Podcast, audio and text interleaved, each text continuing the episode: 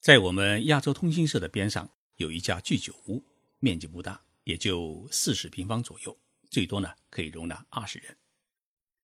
这家居酒屋啊有一个特点，晚上呢是喝酒的，中午呢是供应工作套餐。我晚上带朋友去喝酒时，才发现啊，中午的店员和晚上的店员是完全的两拨人。晚上呢是四位男人在经营，而中午呢是四位老太太在经营。我问了店长，才知道啊，中午的时间段是租给了这四位老太太做工作套餐的，因为附近的公司比较多，白领们啊中午都要吃饭。我很好奇，好奇的不只是这种经营模式，而是这四位老太太怎么会想到来承包这家居酒屋的中午时段呢？一打听啊，发现这四位老太太当中，有两个呢是姐妹，有一个是邻居，还有一个呢是小学同学，平均年龄呢是七十六岁。五年前，他们四个人开始承包这家居酒屋，做的套餐呢纯粹是家庭料理，也就是妈妈菜，一份是七百日元，大约是四十五块人民币。店长呢是八十一岁的村子大妈。我问她：“你为什么这么大年纪？”还想着开店呢，他给我讲了这样一个故事。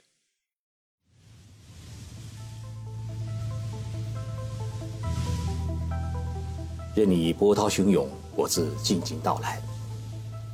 静说日本，冷静才能说出真相。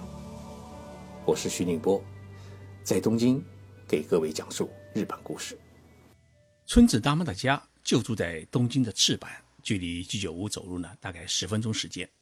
他看上去是特别的眉目清秀。我没有想到，村子大妈还是日本著名的玉茶水女子大学毕业的。她毕业以后啊，就一直在中学里面当国语课教师。十年前，丈夫去世了，孩子呢也都已经独立。她每天在家里啊是待着闷得慌，于是想到自己应该做一件什么事情。有一次啊。他来到了这家居酒屋里面吃饭，跟店长聊上了天，得知店里啊中午是不营业，于是他就提出来，能不能承包中午时段来做工作餐。店长呢是满口答应，于是呢他就招呼了几位小姐妹一起成了一家有限公司，开始经营这家店。这家四姐妹店从中午十一时开始营业，到下午两点关门。一天的正式的营业时间也就三个小时，但是呢，在一般的情况之下，四姐妹呢都需要在上午九点钟就赶到店里面呢来做各种准备工作。除了周日、周六休息之外呢，几乎我每次去的时候啊，都能看到四姐妹的影子。前些天是日本的盂兰盆节，店里呢休息了五天，四姐妹呢居然一起跑到了香港和台湾去逗玩了几天。像这种老太太创业的故事，如今呢，在日本是越来越多。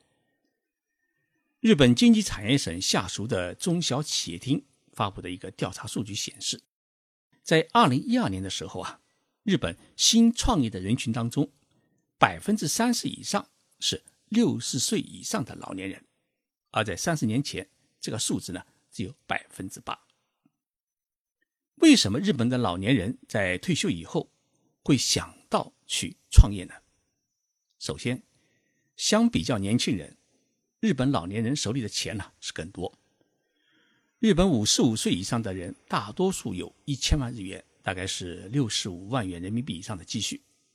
而在六十岁退休时候啊，一般都可以拿到一千万到两千万左右的一次性退休金。所以，当一个老年人他要准备创业的时候，他手里的资金啊。至少有两千万日元左右，也就是说，大概有一百万元人民币以上可以用的现金，而不像年轻人那样呢，需要借钱去创业。第二，老年人工作呢经验比较丰富，人脉呢自然比年轻人广，阅历也更丰富，心态呢也是更平和。这种优势呢，可以帮助他们在创业过程当中啊是顺利的发展，成功的概率呢就来得更大。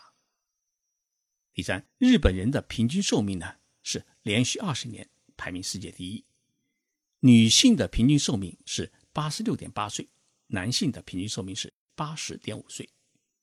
对于一位六十岁退休的人来讲，理论上至少他还可以好好的生活二十年。那么在这二十年当中，是每天在家里等待末日的到来，还是让自己的第二人生活得更加精彩呢？许多日本人啊，选择了活到老，干到老。所以，我们坐出租车上居酒屋，哪怕是出入新干线车站去银行取钱，都可以看到老年人忙碌的身影。第四，他们也是为了增加收入。在日本呢，超过五十岁的员工啊，你再要加工资是已经很难了。那么，六十岁以后，收入就开始大幅的减少。于是形成鲜明对比的是，如果你是一名企业经营者的话，他的工作年限越长，收入就越高。因此呢，这个诱惑也促使越来越多的老年人投身于自己的创业。但这并不意味着所有的老年人都是为了钱去创业，他们创业还有非金钱理由。好多老人呢是出于希望自己的技能能够得到继续的发挥，或者呢想利用一些自由的时间来做点事，这样的动机走上了创业之路。投身创业的老年人，希望让自己几十年来积累下的经验和知识呢，能够得到更好的发挥，并享受有效率、有成就、被尊重的充实的这种黄金岁月。日本政策金融公库的一个调查显示，五十岁以上的创业者，他面对的盈利的压力呢，相对来说是不大的。近百分之七十的创业者认为，只要能够做到。收支平衡就好了，不想赚大钱。家住在神奈川县的山本村夫妇就是抱着这样的想法。二零一一年的时候，五十五岁的山本先生呢，他申请的是提前退休，于是呢，去寻找一个创业的地点。当时呢，他的妻子啊是十分的不理解，他说啊，你都快退休了，都什么年纪了，还想着创业？但是在丈夫的游说之下，两人最终呢是搬到了。东北地区的秋田县，秋田县呢是一个盛产稻米和美酒的地方。两夫妻呢开了一家融合了餐厅、农舍和菜园的一个农居，就类似于我们中国的农家乐。为了给顾客提供最优质的服务，他们呢只接受提前的预约，晚餐呢只接待两组客人。创业以来啊，山本夫妇遇到过许多的困难，但都被他们一一解决。如今，农家乐基本上实现了一个收支平衡。对此啊，山本先生颇有感触地说：“想实现盈利比想象中的难，但比起赚钱，我更想好好珍惜与人相处的美好时光。”与山本去秋田县农村办农家乐一样，五十九岁的福部先生呢，也不完全是为了钱而创业。他已在一家玩具设计公司做到了部长的位置，但不愿就这样退休，于是呢就辞职自己去创业。福布先生喜欢跑马拉松，因此呢他决定将兴趣与创业结合起来。他运用开发玩具的经验，为新公司呢设计了一个专门展示奖牌的一个吊牌。他说：“我常参加马拉松，家里有很多奖牌，不知如何处理。我想其他人。”也有同样的困惑，所以开发了这款产品。在福布先生看来啊，每亏马拉松奖牌都是参赛者的辛苦得来的，所以吊牌要有很高的质感。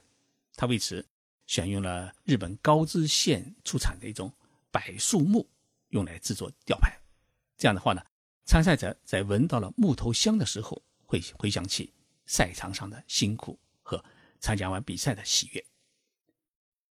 我最大的愿望是打响品牌知名度，并且通过产品结交朋友，让更多的人来跑马拉松。福布先生是这么说的。日本的老年人创业大多是从事什么样的行业呢？日本金融政策公库的调查发现，老年人创业主要从事的是咨询、餐饮和旅馆业为主，他们倾向于利用自己的职业经验。为客户提供管理咨询或其他的企业服务，其中呢有将近四分之一的人呢是没有干自己的老本行。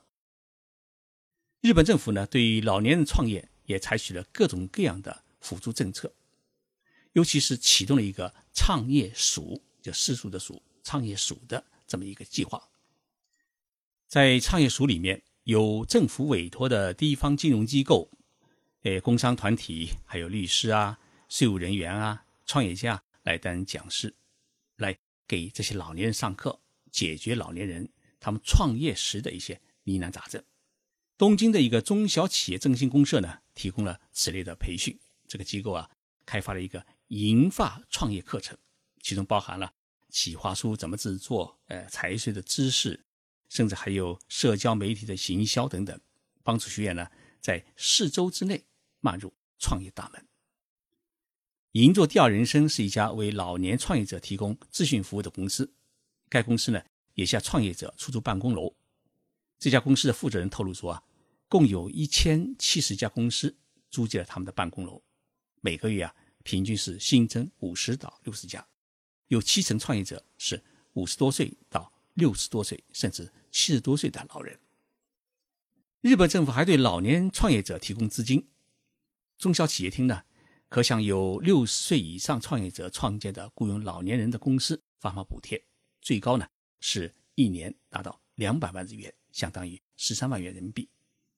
同时，通过日本政策金融公库向老年人提供资金援助，老年人创业者最高呢可以得到是七千两百万日元，大约是四百五十二万人民币的贷款，而且年利息只有百分之一点五。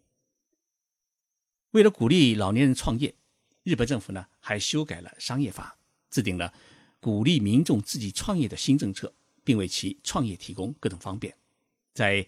日本正常的情况之下，在日本注册成立一家呃股份公司，也就是株式会社呢，至少需要一千万日元的资本金。那么设立个体企业，也就是有限会社的话呢，至少需要三百万日元的注册资金。为了鼓励老年人等普通民众呢能够自行创业，修改后的商业法允许设立资本金只有一日元的公司。这样的话呢，只要民众希望自己创业办公司。自谋出路，就可以不收最低注册资金的限制，甚至可以用呢一日元来开办公司。当然啊，修改后的商业法还规定，一日元公司成立以后啊，是必须逐步的增加注册资本，在五年之内呢达到法定的资本金。日本总务省的一项统计显示，不包括从事农业和林业的老人，二零一三年时。日本有六百三十六万六十五岁以上的老人依然在工作，占六十五岁以上老年人总人口的百分之二十。这个数字呢，比前一年增加了百分之七点七。这就意味着，日本每十个就业人口当中就有一名是六十五岁以上的老人。那么，老人从事的工作呢，不仅仅只限于服务业，不少呢。甚至在制造业的第一线，像德岛市主要生产电子产品的三菱电机公司，有一百多名员工，其中十六人是六十五岁以上的老人，年龄最大的已经是七十三岁，当然是一个老技工。老年人成为日本劳动力的重要组成部分，也反映出日本经济长期低迷，出生率不断下降，人口结构呢严重老化。年轻劳动力不足等社会经济结构性问题，与日本老年人越来越多的想自己创业相比，日本的年轻人啊是越来越不敢去承担创业的风险。根据日本中小企业厅的报告，二零一二年时啊，新创业当中，三十岁以下的年轻人占百分之三十六，而三十年前这个数字是百分之五十七，相差了二十个百分点。年轻人除了担心失败会使自己的生活陷入困境之外呢，也与日本独特的社会文化有关。他们认为失败是一件很丢人的事情，而事业呢总是伴随着失败。如此一来啊，多数年轻人大学毕业以后，他是选择进入公司打工，安安稳稳的过一辈子，而不是选择去冒险去创业。所以我总觉得，呃，日本的年轻一代啊。他们与他们的父辈相比，总缺乏一种勇气，一种不屈不挠、不怕挫折的闯劲。这也是我替日本社会的未来感觉到担忧的一点。也许这种担忧呢是杞人忧天。谢谢大家收听这一期的节目。有关这一期节目的文字稿，我整理以后啊，呃，会在我的微信公众号，就叫“静说日本”上面进行发表，请大家呢有空关注一下我的微信号。我们下周三再见。